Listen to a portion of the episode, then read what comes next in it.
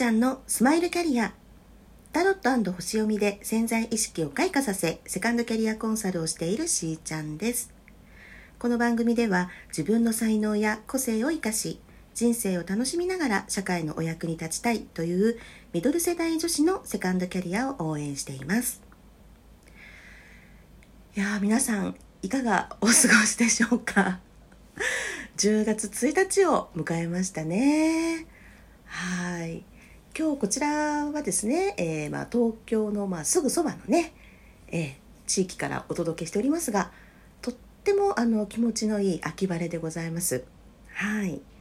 そして、えー、まあ、私個人はですね今週はあのもう怒涛の 毎日を 送っておりましてあのそうですねおとといですねあの私の母がですねちょっとこう外出している間にあのまあ、駅のね近くのその階段から落っこっちゃったらしくてですねもうあの焦りましてよあの携帯が鳴って 母の携帯からなんか通信ねこうあれが来たわけですよ。で出たら男性の声だしでなんか「えー?」ってなんかもう本当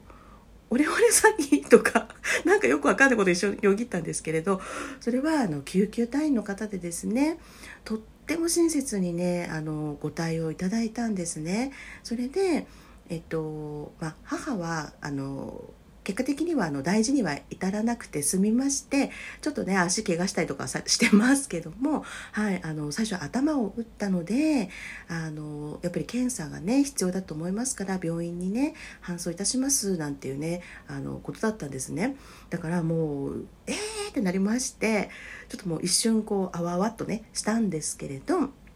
でもあの本当今年に入ってね特に春ぐらいからは本当にあのこんなことって言ったらですけども怒涛の出来事がこう周りで巻き起こっていたりとかそれからいろんなことを通して自分の心が揺さぶられるとかですね。でその度に私はどうしたいのか。で周りに対してどういうことができるのかっていうのを冷静になんか判断するっていうことをねなんか繰り返ししてきたなっていうふうにまあ思いまして。でその時も大丈夫なんだと救急隊員の方がそばにいてくれるから大丈夫なんだってまず思ったんです。そしてまあ、でもちょっとねこうもちろんドキドキしてるんですけどで今自分があの、まあ、サポートお願いできる人は誰かなっていうことで、まあ、考えてみてで、まあ、その、まあ、対象者がね浮かびましたので一度ねあのこういう状態なんだけれども今でお時間ありますかっていうようなことでお話をしたりですとか、うん、であの、まあ、自分ができることをねパッとあの思い浮かばない時はねそういうふうにあの身近なやはりあのお友達とかご相談できる方っていうのがねいるとあこんなに心強いんだなっていうふうにねやっぱり思いました。はいそして、まあ、冷静に判断をしてで、ね、何時ぐらいまでに病院に行けますよとかねやっぱそこのやり取りができればあとはそうなんです。どんな風な気持ちで過ごしても同じ時間が過ぎるわけですからね。もう信じてねあの私は私のやることをやろうっていう形で、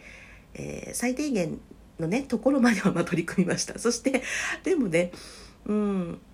まあ逆に言うと集中できないっていう時はあそこで一旦やはり見切りをねあのある程度のところで、まつけてであの自分が落ち着いて行動できるようにね心のバランス取るっていうことをねあの意識するように、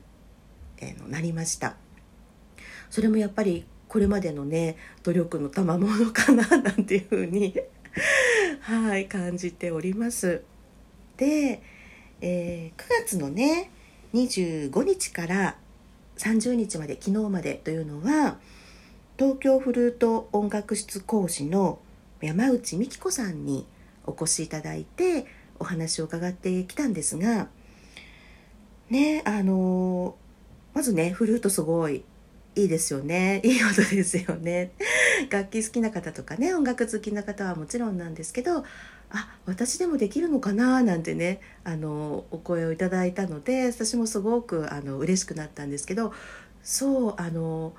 もまず、まあ、美紀子さんは自分がね好きなものこれっていうふうに、ま、見つかっている、ね、方なのでただその上でも紆余曲折と言いますか、ね、チャレンジしては思い通りにはいかないっていうようなことも、まあ、経験されてきてですね。そしてうんそれでもねやっぱ落ち込んでもやっぱりやりたいんだと思うんですよね。だからすぐ忘れることができるっていうもう素晴らしい才能だっていうように 感じましたし。であのやっぱりねご主人というねうん本当に心強いパートナーの存在っていうのが支えになってくれたんだと思うんですね。でそうですねあの何かをこう始める時ってすごく、まあ、勇気もいるしドキドキもするしもうそうだな思い詰めたりとか真面目なタイプだと怖くなっちゃうこともねあると思うんですよ。なんかもう怖い動けないみたいなねことがねあると思うんですけどうんあの本当に100人いれば100通りって思っていて必ずしもねあのこうした方がいいよっていうことではないんだろうけども美紀子さんがおっしゃっていたようにですねあの感度を磨くってすごい大事なことだなって私も思ったんですね。あのやっぱり人それぞれ個性があって何に対して楽しいって感じるかとかなんか生きがいを感じるかとかそういうのはやっぱり違うわけですからでもより良いねなんかこう豊かな人生生きたいなっていう思ってらっしゃる方はね多いと思うのでじゃあ皆さんどんな風にそういう風にねあの生きているのかなみたいなことがこういうあのトークの中でさまざまな方のお話を聞くことで何かこうヒントになったらいいなっていうふうには思っているんですね。でその感度を磨くってって思うけれどもうそもそももちろん自分には自分流の感性はあるんだけれどもあのやっぱりねいろんな人とコミュニケーションをとるとかそれから、まあ、音楽にしろその絵とかねアート作品にしろこう感じるっていうことの体験を増やすってことなのかなって私は思いました。うん、であの何でもいいので自分がやはりこう興味を持ったことですとか、まあ、話してみたい相手と話すとか自分の心が動くこと、うん、そういうものを生活の中に取り入れていくっていうのがすごくねなんかいいなって感じたんですね。だからまあ映画がね好きな人もいるだろうし、まあ、本が好きな人もいるだろうしっていうことですけども、うん、そういったものをね生活の中にこう散りばめていると、うん、いろんなものがまた違った角度から見ることができたりまた自分のその感性もねえこんな風になんか感じるんだとかね、うん、ワクワクっていうタイミングがあのたくさん増えていくんじゃないかなっていうふうに思います。もうみきこさんがねあの個性を楽しむフルートレッスンっておっしゃってるんですけれどももう本当にあの今週の私が もうまたねあのいろいろあったりとか、まあ、この半年間を振り返ったりしたらもう本当にいろんなことがあったななんて思ってたらもう個性を楽しむなんか人生レッスンっていう感じなんですよ私が今みたいな。であのそれぞれねなんかこう一瞬嫌なことに見えるような出来事もやっぱりあのそれをどんな風に捉えていくかっていうことですしで冷静に対処をした後はですね自分がこの後ねじゃあどうしていこうかなっていうことにつな、まあ、がっていくわけであのそうですね相談をする仲間とか、まあ、パートナーとかのそういった存在に感謝をしてそしてまた自分に戻ってきて、ね、自分を大事にするっていうところから選択していくっていうふうにねあの、まあ、その大切さを学ばせていただきました。はい。今日ね、たまたまあの、私、エンジェルオラクルカレンダーみたいなものを持ってるんですけども、あの、10月1日のところにですね 書いてある言葉がありまして、まあ、その中のね、あの、一部分なんですけど心の準備をしてくださいって書いてあるんですよ。ねだからこうカレンダーまあ、シンクロともね言えるかもしれないんですけどもう皆さんもね当てはまるかどうかわからないけれどもやっぱり心の準備しといた方がいいみたいですよっていうこととですねあのそれはやはり自分の人生の旅は、うん、やっぱりミラクルが起こるからだと思うんです。うん、こんなことあるのって思うようなことがあの私にはいろいろ 巻き起こっていますけど本当にちょっとね冒険してみたり勇気を出して一歩踏み出してみると起ってくる可能性はやっぱりゼロじゃないわけですよ。そしてあるって思った瞬間からその可能性は無限大に広がるわけでしょだから心の準備は必要なんだなと思います。はい